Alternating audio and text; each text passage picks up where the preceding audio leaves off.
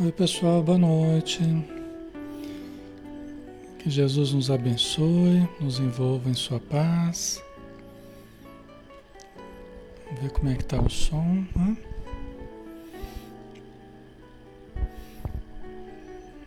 Só um instantinho.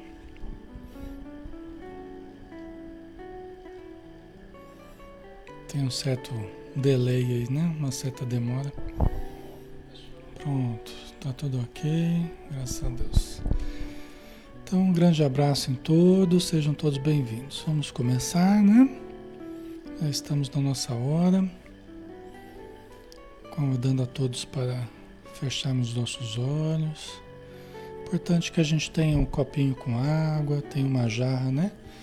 Quem puder colocar uma jarra já ajuda toda a família, né? Já pode fluidificar a água e os espíritos vão jogando então, lançando os fluidos benéficos, né? Durante a oração, durante todo o estudo, né? Muito bom. Então vamos lá, pessoal, vamos vamos orar, né? Juntando os nossos pensamentos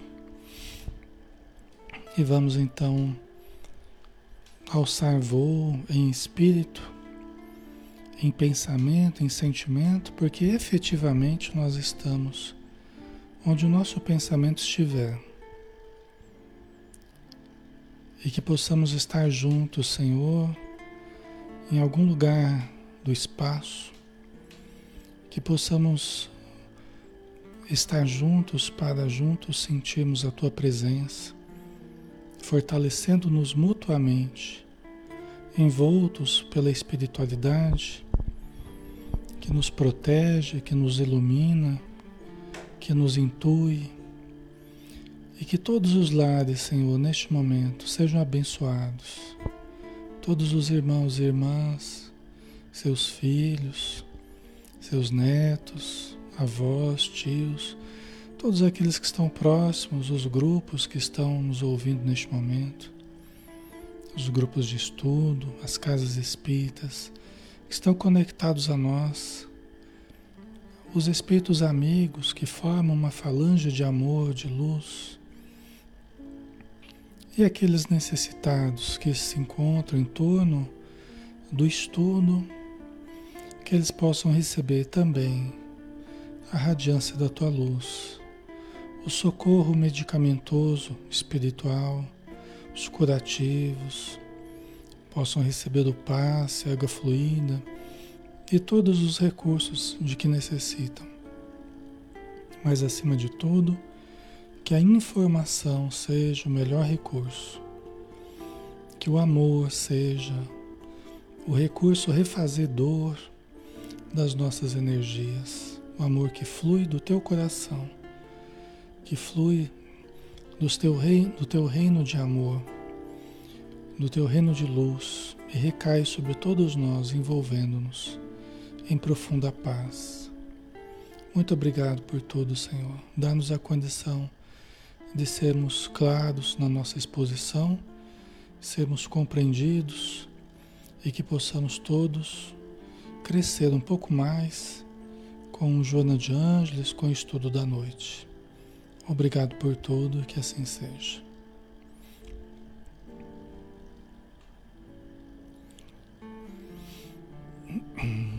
Ok, pessoal, boa noite a todos, sejam bem-vindos. E vamos então continuar né, nossos estudos. Todas as quintas-feiras a gente faz o estudo do livro Ser Consciente, né, às 8 horas, às 20 horas. E hoje vamos dar continuidade, então. Né? Lembrando que todas as noites a gente está aqui às 20 horas estudando. Ser Consciente, livro de Joana de Ângeles, Espírito através do médium Divaldo Pereira Franco.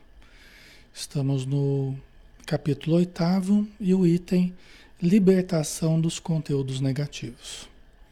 Vamos lá, né? Então vamos dar continuidade, né? A gente já tinha começado esse tópico, nós vamos dar sequência nele, tá? Então a psicologia tradicional, considerando patológicos os níveis superiores, define cada um deles com nomenclatura especial, por desinteresse de penetrar nos estados alterados da consciência que levariam à constatação do ser pré-existente ao corpo como sobrevivente à morte. É. Porque ela estava falando né, na necessidade de nós nos libertarmos dos conteúdos negativos. A gente tem que ir se desidentificando dos conteúdos negativos e nos identificando com os, os recursos positivos que nós temos no presente. Né? É assim que nós vamos fazendo a limpeza interior, vamos reciclando pensamentos, sentimentos, né, atitudes. É nessa desidentificação negativa e a identificação positiva, né, a mudança de hábitos. Né? E aí ela continua dizendo que a psicologia tradicional, né, quer dizer, a psicologia do jeito que ela tem vindo assim ao longo do, das décadas aí, a comportamental, né? É, a psicanálise, a, a, psicologia junguiana, analítica, a gestalt, né? É, psicologia humanista, todas elas têm vindo, né? como sendo a psicologia tradicional, considerando patológicos os níveis superiores. Como é que é isso? Né?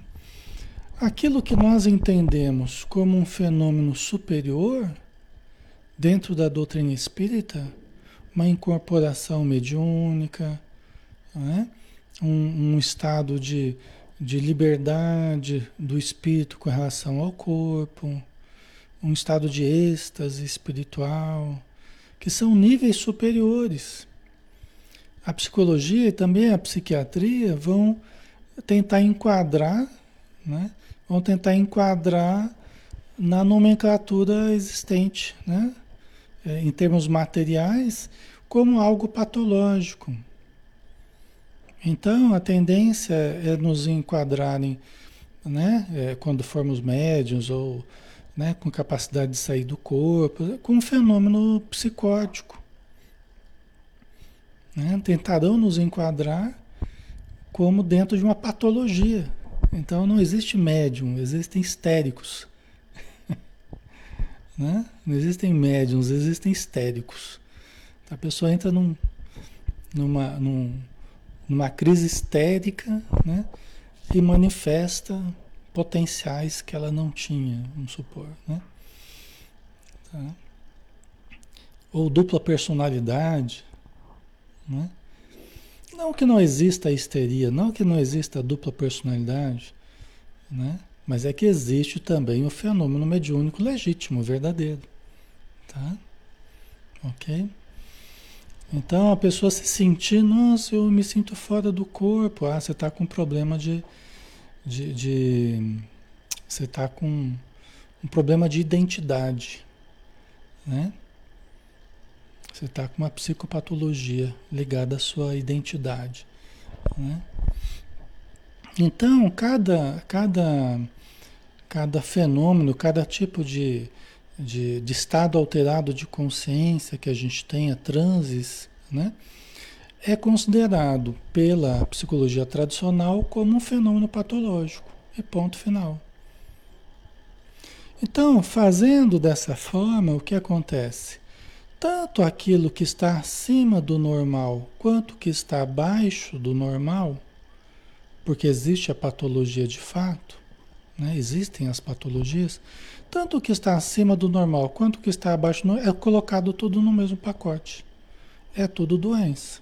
É tudo manifestação do inconsciente, manifestação da doença, da patologia. Ok, pessoal? Tá ficando claro?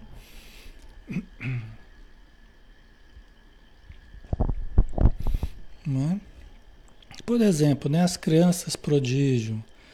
As crianças prodígio, elas eram há bem pouco tempo, hoje está mudando, ainda, ainda tem isso, né? Eram colocadas no mesmo lugar que as crianças abaixo da média. Tá, aqueles que estão abaixo da média por dificuldades mesmo, até por patologias, por malformações, por problemas é, é, psíquicos vários, né? cerebrais, vezes você pode ter dificuldades de aprendizagem e tal, né? Então você tem abaixo da média, você tem a média, que é a maioria, e você tem acima da média.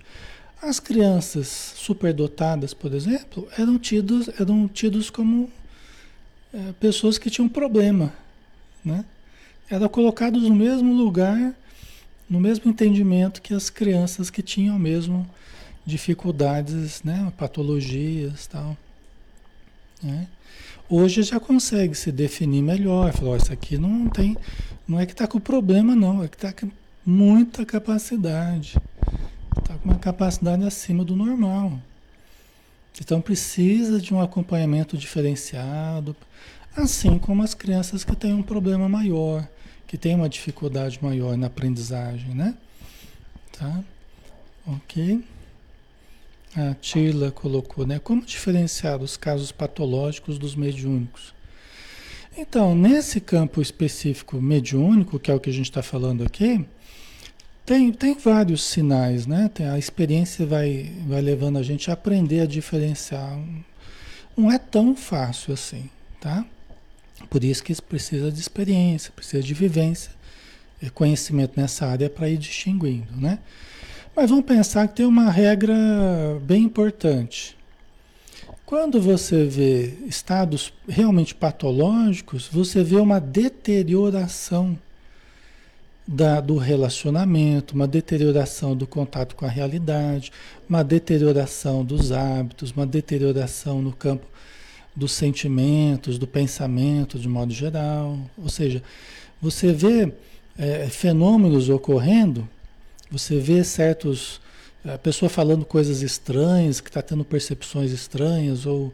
Né, você vê acompanhado.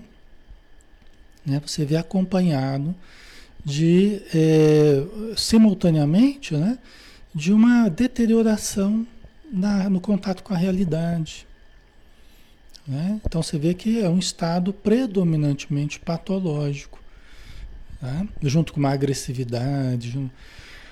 Aí você tem aqueles fenômenos que ocorrem com os médiums. É, o médium está totalmente normal, está totalmente equilibrado. O médium está. E não obstante, ele está vendo espírito, ele está vendo, está ouvindo pessoas, está sentindo coisas diferentes, mas a integridade ali do conjunto chama atenção. É uma pessoa coerente, é uma pessoa agradável, uma pessoa que né? Tem um discernimento bom, tal, né? Então não se percebe que não tem nada assim que chama atenção nesse campo mais psíquico, embora possa ter conflitos, embora possa ter dificuldades íntimas também, só que não no nível de começar a alucinar, não no, no nível de começar a delirar, então é diferente, tá? Agora, você pode ter uma pessoa que é, esteja bem deteriorada em termos de saúde psíquica e também ser médium? Tem. Aí é uma outra nuance que a gente tem que captar. Às vezes a pessoa ela está bem mal e também é médium. Além de estar com dificuldades grandes no contato com a realidade, mas ela você percebe também situações que denunciam a presença também da sensibilidade mediúnica. O que acaba muitas vezes agravando mais a situação, porque né, a pessoa já está com dificuldades e muitas vezes ainda está vendo espírito, vendo obsessores, vendo, conversando com eles, e, então, né? Mas isso a gente tem como perceber, tem como ajudar, né? Quando a pessoa nos permite ajudá-la, né? Certo, pessoal? Ok, está fazendo sentido para vocês? Mas o simples fato de ter percepções diferentes não quer dizer que, tá, né, que está num estado patológico, não quer dizer. Né? Pelo contrário, tem estudo demonstrando, né, tem um estudo que foi feito em São Paulo, um, um, rapaz, como é que ele chama? Acho que é Alexander, Alexander Moreira, se eu não me engano né? com, com, com sensitivos, ele fez um estudo com médiums tal. É um psiquiatra, né? estudioso, pesquisador. Ele, no estudo dele, por exemplo, constatou que as pessoas que lidavam com a mediunidade, elas tinham, uma, elas tinham um nível de patológico, de comprometimento patológico, vamos dizer assim. Eles estavam menos suscetíveis aos desequilíbrios patológicos do que a, a média da população, assim. Né? O estudo dele conclui dessa forma, né? Quer dizer, o exercício da mediunidade, ele além de não ser uma, uma expressão de patologia, ainda nos ajuda na nossa integridade emocional, mental, né? relacionamentos. Então há uma tendência a pessoa ter uma melhor qualidade psíquica, né? trabalhando com a mediunidade. Entendeu? Ok. Certo. Às vezes a pessoa tem mediunidade e ela, ela tem medo né, de, de, de estudar ou de vir. Ela já percebe bastante coisa, né? já percebe muita, muitas coisas espirituais que ocorrem. Né? Só que quando a gente fica agarrado ao medo, é só isso que a gente vai ter. A gente só vai ter o medo. A gente só vai ficar agarrado ao medo. A gente não vai ter mais nada nem para nos tirar do medo, nem para nos fazer viver melhor, nem aprender a lidar com a mediunidade, nem produzir com a mediunidade. Quer dizer, a gente acaba não tendo nada, a gente só fica abraçado ao medo. Entendeu? Então, também o medo, embora seja algo considerável, né, a gente precisa considerar, precisa conduzir uma, né, de uma forma que a gente consiga superar, né, para que a gente possa encontrar entendimento porque isso é real, né? Que a gente possa encontrar é, um equilíbrio, sabendo lidar com a nossa mediunidade, porque ela não vai desaparecer só porque eu tenho medo. Aí eu vou ficar com ela e com o medo. E isso eu acabo prolongando por um tempo indefinido, indeterminado. Ok? Né? Então é importante a gente considerar isso, né? É, se a gente, se a gente não se mover no sentido de buscar informação e, e aprender a lidar com aquilo, né? aprender a lidar, no caso, com a mediunidade, a gente acaba ficando. Porque a mediunidade não vai desaparecer só porque eu tenho medo. Né? A mediunidade não vai desaparecer. Tá? Então, e aí a gente fica mantendo uma situação é, anômala, por quê? Porque eu tenho uma faculdade que tem acontecido comigo, né? que tem havido fenômenos, eu não tenho controle sobre isso, aí sim que eu começo a ter percepções em lugares inconvenientes, em momentos inconvenientes. Por quê? Porque eu não estou dando uma canalização correta para aquilo que eu estou percebendo, num local seguro, num local equilibrado, com um grupo né, coerente que me dê amparo, que me instrua. Né? Então, na falta disso, a mediunidade continua, a energia mediúnica continua sendo produzida, só que aí eu vou estar sem o apoio de um grupo, sem informação, sem saber como lidar com a coisa. Certo? Então, a Gabi colocou como superar esse medo, desenvolver a minha mediunidade. Na verdade, não é bem desenvolver a mediunidade, porque se ela já está aparecendo para você, é porque ela já está aí. Não, é questão de desenvolvê-la, né? É questão de aprender a lidar com ela, conhecer, né? entender o, os fenômenos que ocorrem, né? E saber lidar com ela. Né? A mediunidade ela não vai ser desenvolvida, ela vai ser apenas compreendida e canalizada. Né? Então, a, a informação é uma coisa importantíssima. Né?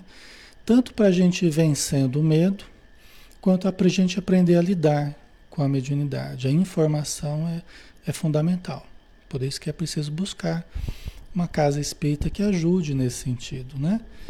Cursos, tanto de espiritismo quanto do, da mediunidade em específico, né? Tá? Agora, a gente ficar em casa sozinho, com medo, porque aí vai dormir, aí começa a ouvir. Ah, Alexandre, quando eu vou dormir, eu começo a ouvir, parece que é a multidão no quarto. Parece que tem um monte de gente conversando perto de mim. Né? Aí quando eu vou trabalhar, parece que tem gente lá dando palpite, tem gente começa a sentir coisas. Vou no ambiente, eu sinto enjoo quando entro em um determinado ambiente. Quando vou conversar com a pessoa, parece que eu estou sentindo que ela, as dores que ela está sentindo, a angústia, né? É. Então, o quanto, o quanto nós não canalizarmos num sentido positivo, né, nós vamos ficar acumulando essa força que vai ficar aparecendo de uma forma negativa no meu dia a dia, me chamando atenção para um problema que eu não estou dando a devida atenção. Né? E às vezes começa a somatizar, né? começa a somatizar. Né? Tem gente que tem uma facilidade de transformar as sensações que capta dos espíritos, começa a transformar em sintoma físico. Às vezes até começa a adoecer mesmo. Tá? Eu já atendi casos que a pessoa começava a aparecer até nódulo, começava a aparecer até caroço, não sei. Impressionante, mas tem pessoas que, que são assim. Ele facilmente, certas presenças, se tem alguém, por exemplo, que morreu de câncer, morreu, né, surgiu câncer no seio e depois... Às vezes a pessoa se aproxima dela, daqui a pouco ela começa a sentir, né? Fica alguns dias ali sentindo, daqui a pouco começa a aparecer os carocinhos. É, mas aí também vai tomando passe, vai recebendo energias tal, começa a desaparecer. É impressionante a coisa, pessoal. Tá? É impressionante. A gente já viu muita coisa nessa área, né? Porque a gente tem vivido. É, isso aí a gente está falando daquilo que eu vivo cotidianamente. Faz décadas já. Né? Né? Pessoas às vezes com fibromialgia, né? E dor para todo lado. Às vezes está lá com pessoas próximas, pessoas que estão mutiladas, pessoas que estão é, acidentadas, né? Que morreram de acidente, que estão ali no campo vital da pessoa, em torno da pessoa, estão acopladas ali ao seu campo vital. Aí a pessoa começa a sentir os sintomas que o espírito está sentindo. Os sintomas físicos, os sintomas emocionais e os sintomas mentais também.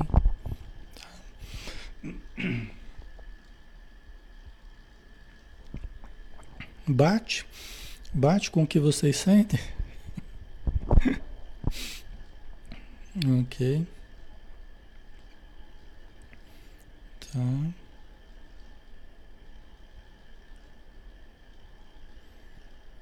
Ok, pessoal. É.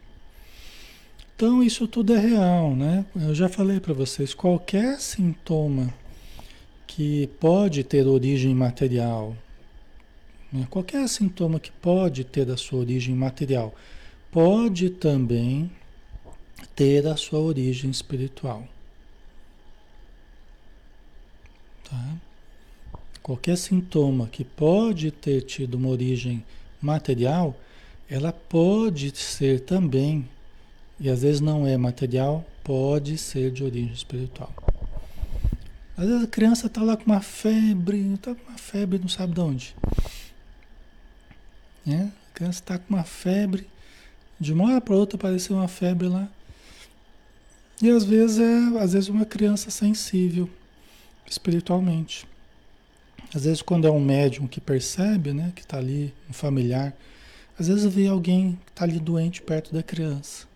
Aí aplica um passe, faz uma pressa ali, às vezes some a febre da criança. Não estou falando que não vai dar remédio, que não vai dar um antitérmico.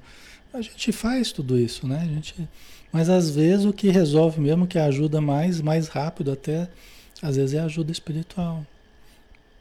As alergias, né? A Tânia colocou a Tânia Andrighetti, né? Alergia, muitas alergias têm a ver com o acúmulo de força mediúnica. Isso a gente percebe bastante né? Na narrativa. Quando a pessoa começa a falar de alergias, eu já fico de orelha em pé, né? Porque geralmente é um dos indícios de acúmulo do ectoplasma, tá? Todo o, o respiratório, né? A pulmonar, respiratório, né? A pele, essas alergias de pele, tá? Então, é, às vezes o espírito está lá com problema de pele, ele morreu com né? Um problema grave de pele e tal. E a pessoa começa a sentir coçar a pele, começa a sentir é, queimar a pele, assim, sabe? Então, é, né, se eu for ficar falar sobre isso aqui, eu falo a noite inteira, porque é muita coisa que pode acontecer. É interessante que as pessoas que começam a trabalhar com a força mediúnica, devagarzinho, né? A teoria, a prática, elas vão aprendendo, vão observando outros médios, vão pegando o jeito da coisa e tal. É, os sintomas tendem a, a diminuir, né? Os sintomas tendem a diminuir. Às vezes os problemas alérgicos podem não, não desaparecer de todo, porque às vezes a pessoa tem mesmo um organismo que se presta mais a, essa, a esse problema mas que estava sendo muito agravado pela, pelo acúmulo de força mediúnica. Tá? Geralmente acontece isso, acontece um agravamento de uma tendência que já existe, né? mas potencializa muito. Tá? Certo? Deixa eu ver o que vocês estão colocando.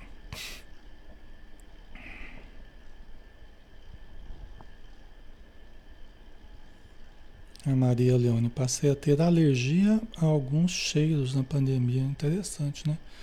É, eu tenho visto outras pessoas com isso também. Né? Tenho visto outras pessoas com essa dificuldade. Ok. Fabiana, desde criança, sempre foi muito alérgica. Tem vários fatores que podem interferir, né? O próprio ambiente o, o emocional. Tudo isso que eu estou falando, pessoal, é, nunca entendam, nunca entendam como uma desqualificação, uma exclusão de outros aspectos. Não. Eu só estou colocando mais um aspecto para ser considerado junto com os demais aspectos: ambiente, afetos, emoções, alimentação, hábitos, né, que a pessoa tem, então então, todos esses problemas, adicionemos também a questão mediúnica, que é um forte componente. É um forte componente. Quando a gente vai tratar alguém, a gente, uma das primeiras coisas que a gente faz é tentar perceber o quanto é da pessoa mesmo, quanto é mediúnico, quanto é orgânico, né? Geralmente a gente, a gente tenta identificar o aspecto orgânico, o aspecto psicológico, biográfico da pessoa e o aspecto espiritual. Porque a gente precisa dar a cada um deles o que necessita. O orgânico, você tem que dar o remédio necessário, o tratamento material orgânico necessário, né?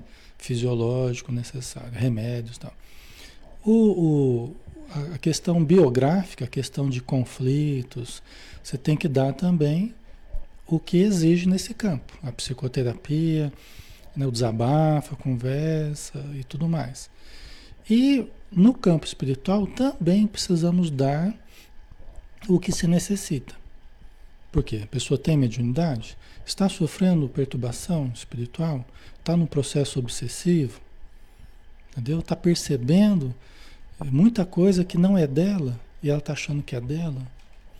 Então a gente tem que aprender a discernir, né? É uma coisa que a gente vem estudando e, e vivendo há décadas, né? Tá? Então, mas é, é, tudo junto, né? E misturado, né? É junto e misturado. A gente tem que fazer, a gente tem que organizar a coisa e, e dar a cada área o seu devido valor, tá? Estudar bem cada caso, né, Edson? Exatamente. Ok?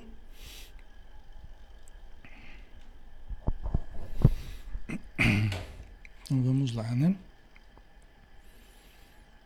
É... Aí ela fala, né, da, da, psicologia, né, considerando estados patológicos, os níveis superiores, né, e até muito saudáveis, né. Você fazer um relaxamento, de repente você começa a sentir aquela expansão, como se estivesse flutuando. Isso não é patológico, isso aí evoca o que a gente tem de melhor né? A gente está sentindo as energias positivas, né? o fluxo energético, sentindo a liberdade do espírito. Porque quando a gente relaxa, a gente meio que se desloca espiritualmente do corpo, né? Então, é, é, muitas vezes a gente vem aquela sensação de liberdade, de leveza, né? de bem-estar, de harmonia, né? Isso está muito longe de ser patológico, né? Assim como um fenômeno mediúnico também, né? Que mesmo, hoje está bem seco o ar, assim, né? porque mesmo, mesmo um fenômeno mediúnico que expressa um, uma pessoa doente, né? De repente você dá passividade para um espírito doente, um espírito que está atormentado, né? enraivecido, não é um fenômeno patológico. Né? É um fenômeno de ajuda, né? É um mecanismo de ajuda, não é um fenômeno patológico. O fenômeno patológico seria se eu estivesse ficando tomado, né? Pelos espíritos num processo obsessivo. E aí você tem junto à, à perturbação interior da pessoa, né, daquela deterioração né, do pensamento, da vontade, né, um monte de coisa dentro da pessoa, junto com a influência espiritual. Aí você tem as duas coisas.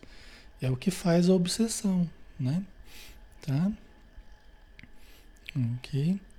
Aí ela diz, né? Por desinteresse de penetrar nos estados alterados da consciência, que levariam à constatação do ser pré-existente ao corpo, como sobrevivente à morte. Quer dizer, se a gente pesquisasse mais, levasse em consideração o ser anterior ao corpo, e posterior à morte, né? se a gente pesquisasse, nós encontraríamos o terreno do espírito. Por quê? Porque todos nós, enquanto espíritos, nós somos anteriores ao corpo atual e vamos sobreviver à morte deste. Concordam? Né? Então nós temos que estudar também. É o que a gente tem feito aqui, né? É o que a gente tem feito aqui nos, nos estudos, né? No nível de consciência inferior, os estados alterados demonstram que muitos desses conteúdos negativos, emergentes e predominantes, procedem das reencarnações passadas. Não foram liberados, nem conseguiram diluir-se através das ações enobrecedoras.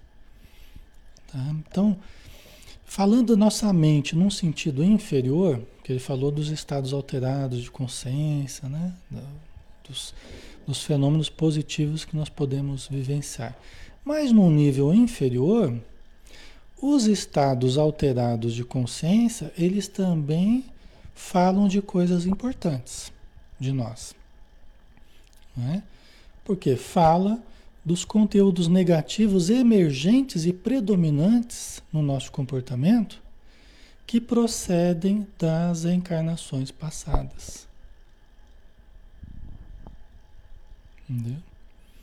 Então é lógico que muito do que a gente demonstra pode ter relação com a nossa infância atual? Pode. Pode ter relação com essa existência? Pode. Isso deve ser detectado através da conversa, né? Às vezes até de regressão mesmo, a infância e, né? e alguma outra fase né? conflitiva que a gente passou, que a gente nem lembra. Pode, né?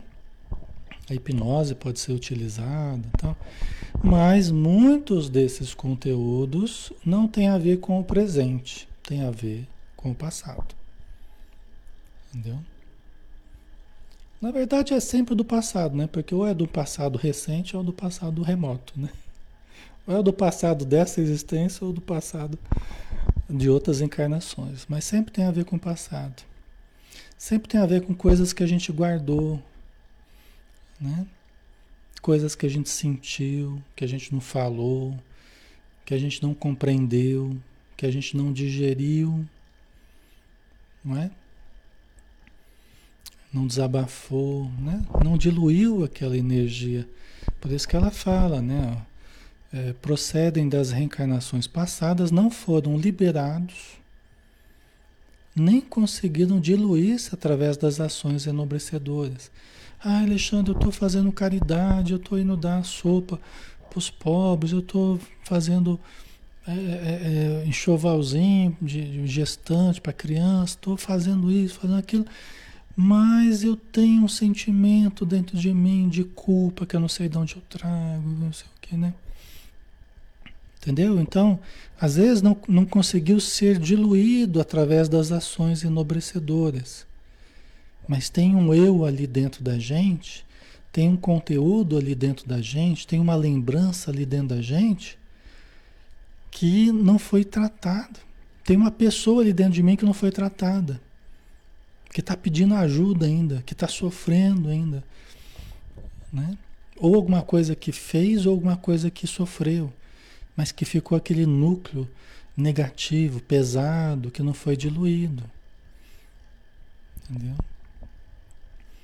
Ok? Então, muitas vezes, né? Muitas vezes a espiritualidade já me permitiu no consultório, porque eu não faço regressão para ir buscar, eu não trabalho dessa forma.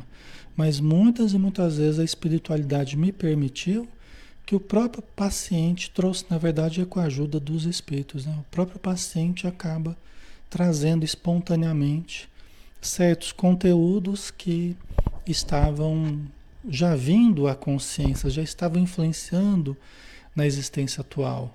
Né? Aí a gente só facilita para que aquele processo se dê de uma forma terapêutica, né? A gente, a gente sabe do que está acontecendo, a gente sabe como lidar, então a gente ajuda para que o processo seja terapêutico. Tá? Ok?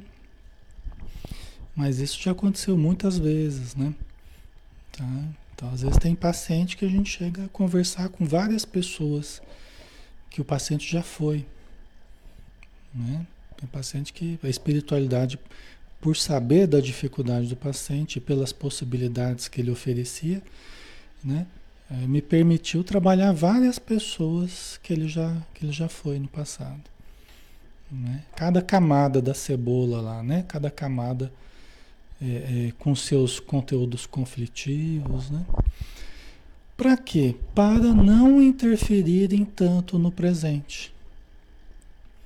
Porque essas pessoas dentro de nós que não são tratadas, elas ficam interferindo no, no, em quem nós somos hoje no presente. Entendeu? Às vezes fica interferindo muito. Né? Fica interferindo muito. Às vezes através de atitudes é, ditatoriais, através de atitudes agressivas ou muito inseguras, ou... aí varia também. Tá? Aí varia. Né?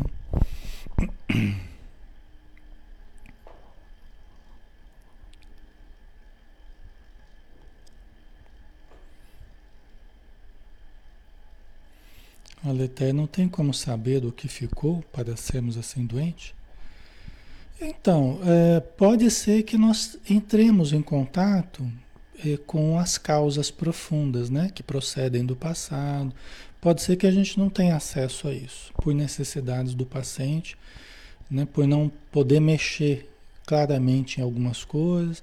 Então a gente trabalha mais no nível dessa dessa encarnação, porque tem muitos recursos que a gente pode usar nessa encarnação e né, na conversa, nas técnicas que são usadas, mas por vezes a espiritualidade permite que a gente acesse, né, porque aquilo já está na verdade transbordando, aquilo já está vindo à tona, na verdade. Aí a gente consegue estabelecer uma relação de causa e efeito entre o que a pessoa sofre, entre os problemas do presente, certas questões do passado mas nem sempre é possível fazer isso de forma tão clara, tá? Aí depende de cada processo, né? De cada pessoa e cada necessidade. Certo? Às vezes esses conteúdos que vêm à tona, eles fazem a gente ficar confuso quem a gente é. Eu falei para vocês outro dia, né? Às vezes porque eles vêm como um, uma coisa diferente do que como eu sou no presente. Até eu posso me estranhar. Até eu posso me estranhar. Nossa, mas eu não, eu não sou assim, eu não falo assim. Eu não tem a ver nem com o que eu penso no presente, tá? Mas no passado eu era assim. Eu pensava assim, fazia assim. Então às vezes emerge essa pessoa que não tem a ver com esse contexto aqui. Em atitudes que não tem a ver com esse contexto. Ah, Alexandre, mas não pode ser influência espiritual? Pode. Por isso que a gente está falando, tem que ser analisado cada caso, cada situação. Às vezes até a influência espiritual ela evoca em nós uma pessoa do passado. Isso é muito comum nos processos obsessivos. Uma coisa não está descolada da outra. Os espíritos que nos conhecem do passado, eles chamam em nós aquela pessoa que a gente já foi e que a gente não quer ser mais no presente. Mas ele olha para a gente e nos vê com os olhos do passado. E fala assim: ah, você é aquele mesmo canalha do passado. E a gente recebe aquilo como que um estímulo para aquele outro eu vir à tona.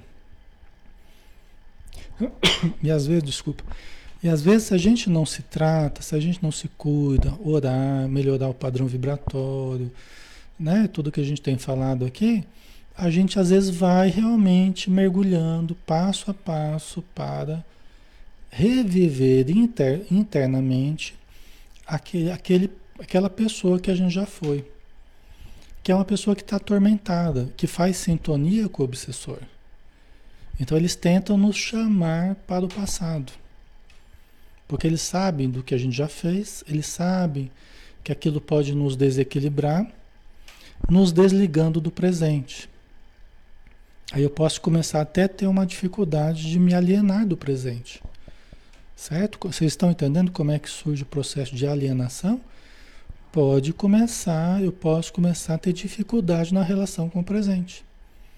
Por quê? Porque eu estou internamente vivendo numa outra realidade, externamente sentindo influência de espíritos que me vêm e que evocam em mim aquela personalidade do passado, cheia de problemas, cheia de complicações. Só que eu estou vivendo o presente. Então começa a não ter uma sincronia né? Do que eu estou vivendo fora, é, dentro de mim e o que eu estou vivendo fora aqui, na minha realidade material. Aí começa a ter um problema, né? De sincronia aí com a realidade. Certo? Muito complicado, pessoal? Vocês estão acompanhando o raciocínio?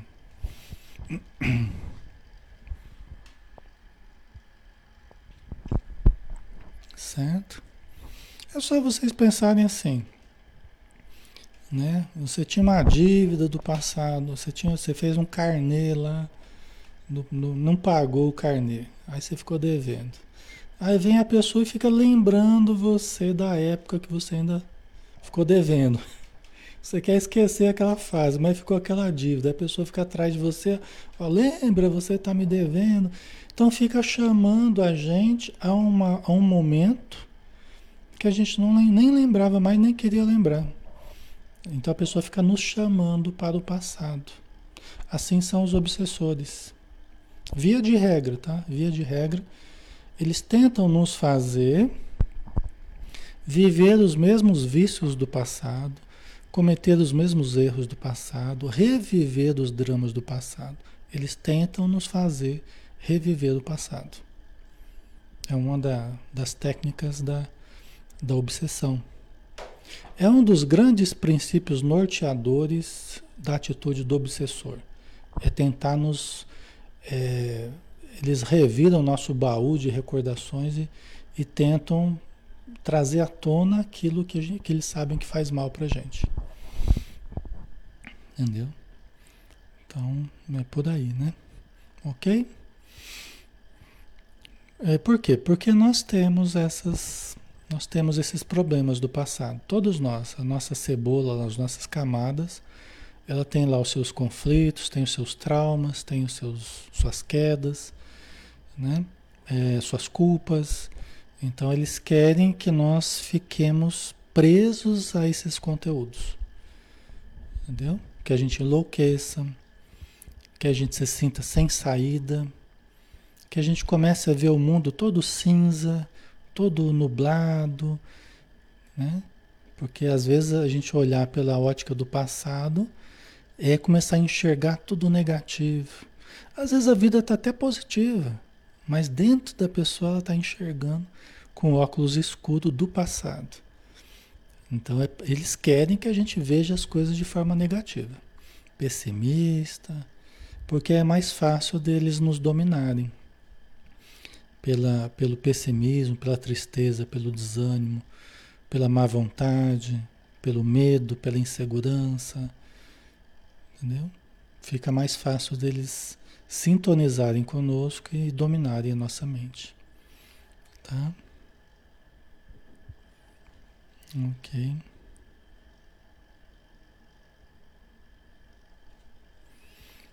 Vedoso, ah, que massa. E os espíritos bons, por que não fazem o mesmo com a gente? Eles não fazem o mesmo porque eles não querem nos prejudicar, eles querem nos ajudar, né? Então, os obsessores que agem assim, né? Então, os, os, os espíritos amigos não vão fazer isso com a gente. Eles querem que a gente melhore, né? Então, eles querem que a gente trabalhe esses conteúdos, mas para isso a gente precisa se mover no sentido de estudar, né?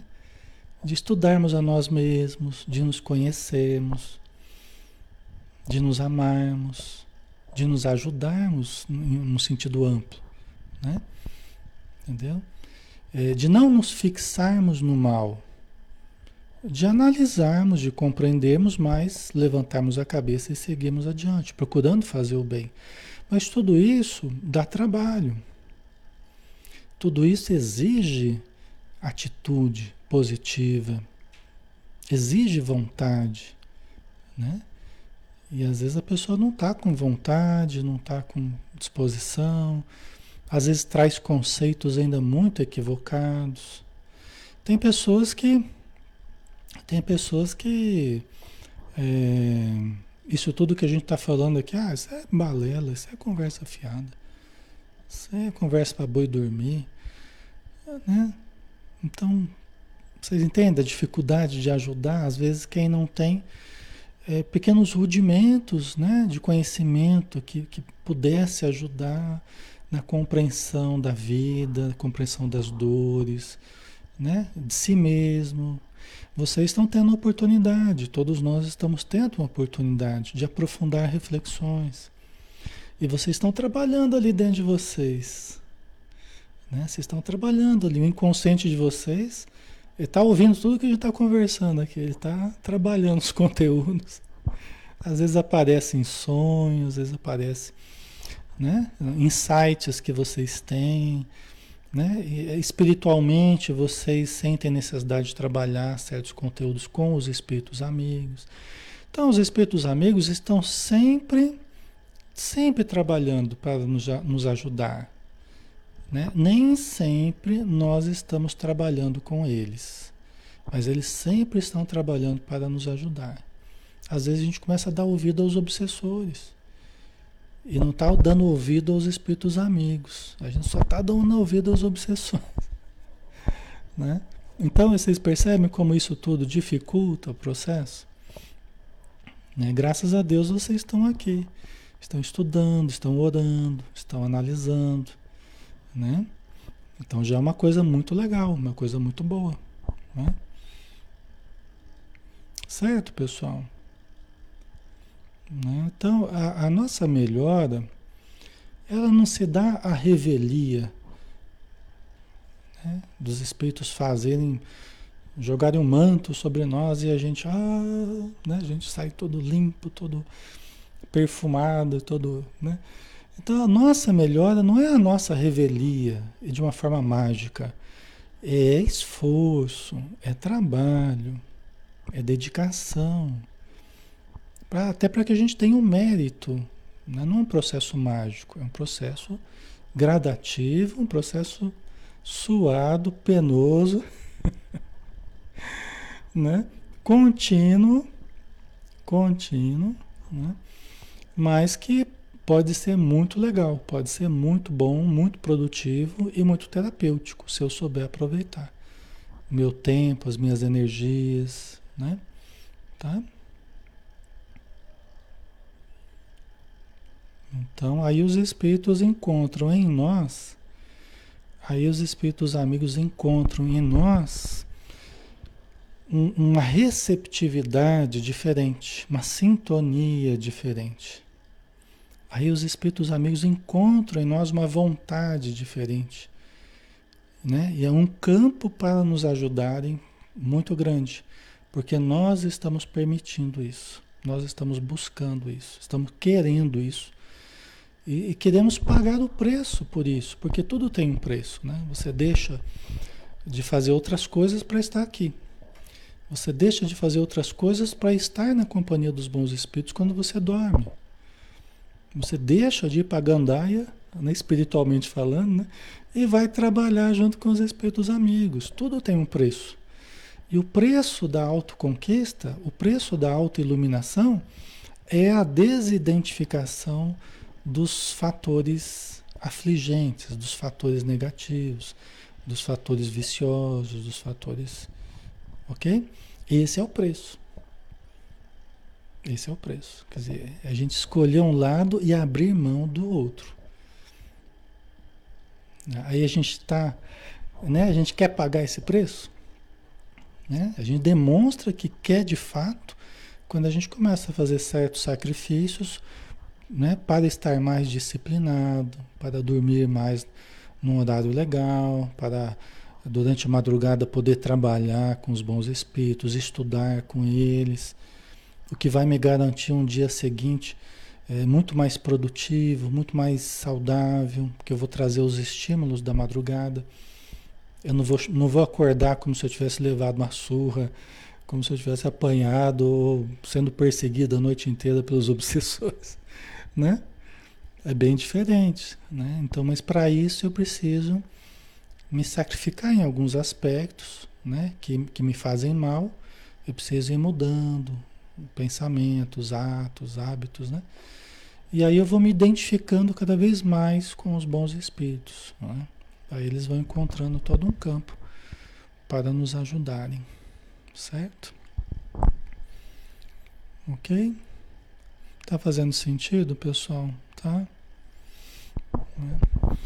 A gente não tem pressa, tá, pessoal? Nós vamos aqui no tempo que a gente precisar. Às vezes enrosca um pouquinho, porque são conceitos que precisam ser melhor trabalhados, tá?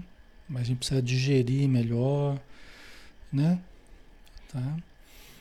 E, e, e vocês também vão trazendo as coisas de vocês, então a gente vai tentando trabalhar isso junto, né?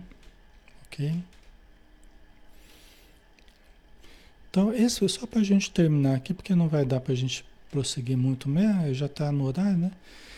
É, é um processo profundamente libertador, tá? Esse trabalhar esse conteúdo dessas camadas, né? Como é que eu faço isso, Alexandre? Tem que fazer regressão? Não. Muitas vezes você já está sendo trabalhado quando você se dispõe a fazer um trabalho voluntário né? Nem sempre tudo se resolve dessa forma. A gente até viu, às vezes não foi diluído pela atitude enobrecedora. Mas, gente, caridade, trabalho voluntário ajuda, ajuda muito para que a gente, quase que imperceptivelmente, a gente vá trabalhando o inconsciente. Os espíritos amigos vão fazendo a gente passar pelas situações que a gente precisa, ler os livros que a gente precisa, encontrar com as pessoas que a gente precisa, ligados àquele nosso passado. Às vezes você vai levado para fazer a caridade para alguém e às vezes aquela pessoa você, ela faz parte daquele conteúdo que você está lá no teu inconsciente. Né? Aí você encontra com a pessoa né? ajuda a pessoa, né? ajuda a resolver o problema da pessoa, socorre. Né? Você está resolvendo certos núcleos do passado. E às vezes você pô, parece que eu até conheço a pessoa de algum lugar. Né? Parece que eu até conheço essa pessoa de algum lugar. E às vezes conhece mesmo. Né? Há uma identidade, há uma identificação com a pessoa. Aí você quer ir lá visitar mais a casa da pessoa e vai levar uma roupa, uma cesta básica, sente uma necessidade de ajudar. Por quê? Porque está trabalhando aquele conteúdo dentro de você também. Entendeu? Porque muita gente que a gente acaba ajudando são pessoas que no passado a gente prejudicou. Então fazem parte das culpas que a gente traz e que a gente nem sabia que tinha a ver com aquelas pessoas. E aí ajudando aquelas pessoas, devagarzinho você vai superando a culpa. Daí passa algum tempo, passa alguns anos, você nem tem mais aquelas culpas que tinha no passado, que ficava se atormentando, que ficava aflito, não sei o que. Já sumiu. Fala, ah, sumiu no passo de mágica. Só que não foi tão no passo de mágica assim. Né? Foi através do amor, foi através do bem, através de ajudar quando antes, no passado, a gente desajudou, a gente prejudicou. Né?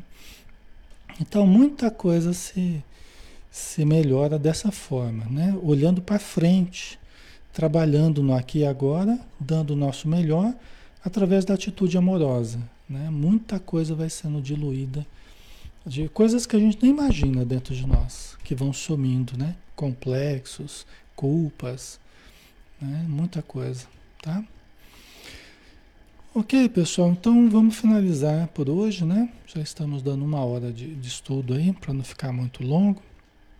Então vamos agradecer novamente aos espíritos amigos que nos permitiram esse momento que passa tão rápido como a areia escorrer ligeira por entre os nossos dedos mas ao mesmo tempo momentos preciosos, porque momentos de reflexão profunda em torno da importância do amor, da importância do perdão, da reconstrução, do estudo e de caminharmos a passos largos para o futuro que nos chama, luminoso, convidativo, onde tudo estará resolvido, onde tudo estará se resolvendo na continuidade da nossa ação amorosa e consciente.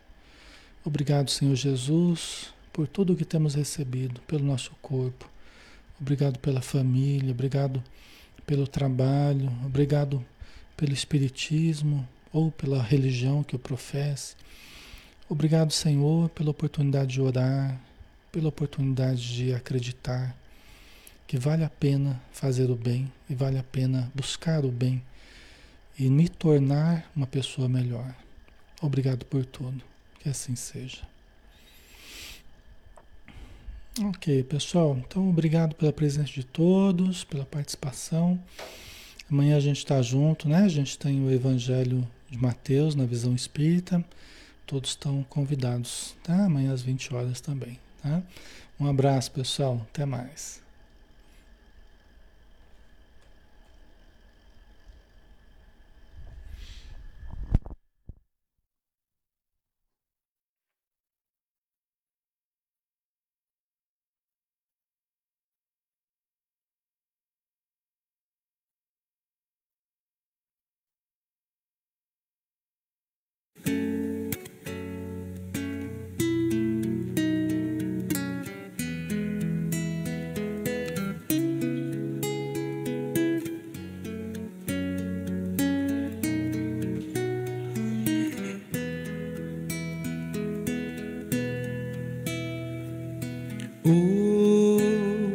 Hoje eu estou tão em paz comigo, parece até que não faz sentido o que eu tenho chorado, o que eu tenho sofrido.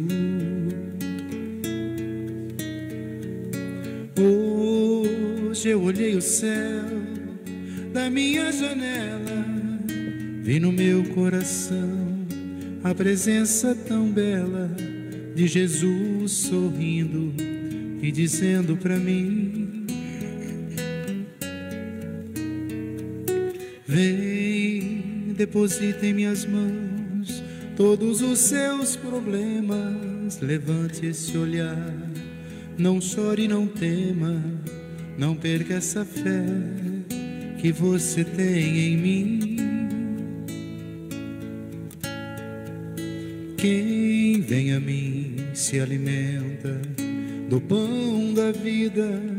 Quem segue meus passos não sente as feridas, tem a paz que eu dou, é feliz enfim. Senhor, perdoai meus pecados, me aceite ao seu lado me deixe tocar esse manto sagrado e a graça que eu peço terei na sua luz. Senhor, quem sou eu para que entreis em minha morada? Mas um fio da sua luz numa telha quebrada ilumina uma vida para sempre, Jesus. Senhor, consolai os que choram, curai os que sofrem, nas ruas, nos guetos, nos becos escuros, na chuva, no frio, sem teto e sem pão. Piedade daqueles que pensam que a felicidade é riqueza, o poder Ser feliz na verdade é quem tem Jesus dentro do coração. Jesus Salvador, Jesus Salvador, Jesus Salvador, para sempre Jesus.